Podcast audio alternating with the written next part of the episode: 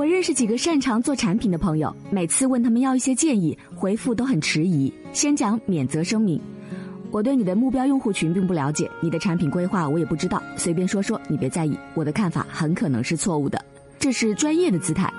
我自己给别人提意见，也会先讲一模一样的免责声明。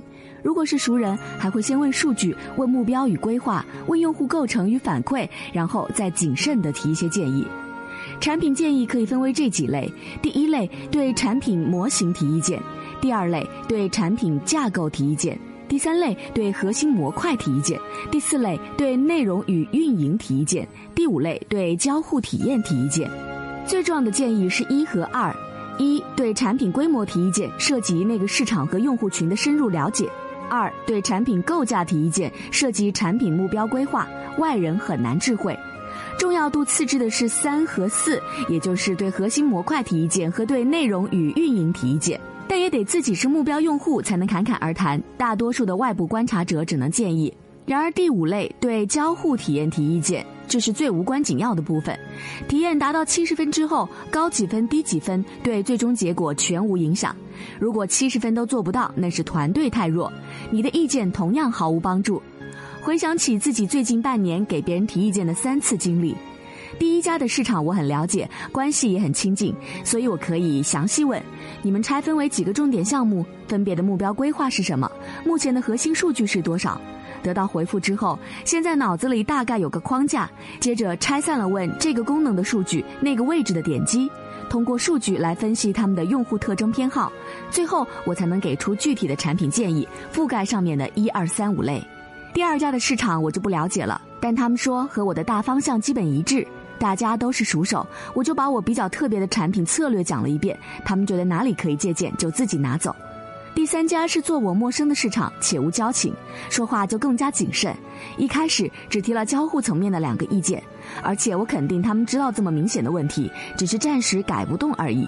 再往后，对方主动讲了一些定位与规划，我花了几分钟消化理解、提炼症结，然后犹豫地提出核心模块的一个意见，却发现他们早就想到了，只是有各种牵绊，不确定在这里发力。这时我们相视苦笑，觉得可真是麻烦头大难处理啊！如果我一上来就指点他们这里不对那里不好，你可以怎样改，那就完全是个喷子了。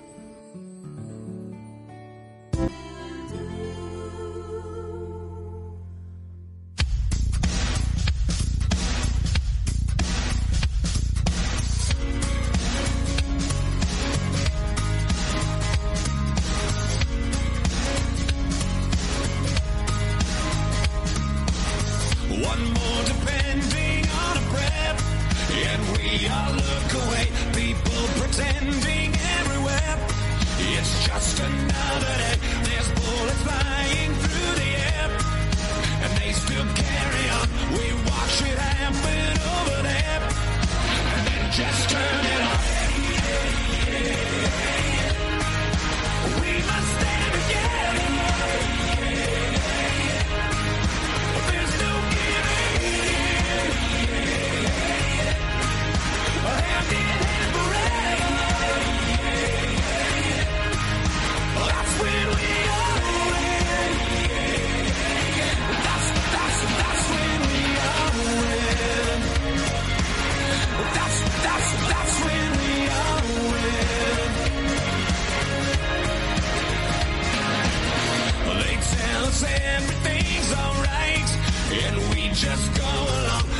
When we fall asleep at night.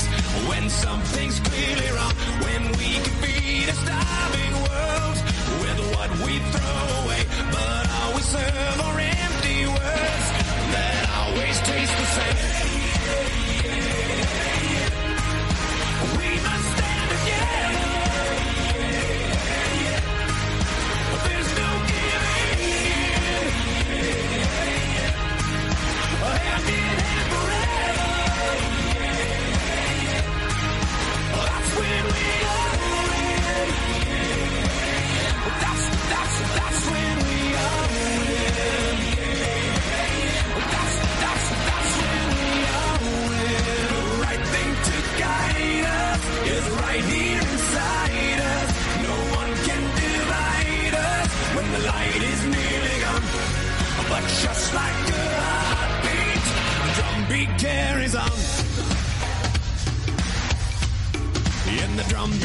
Arizona.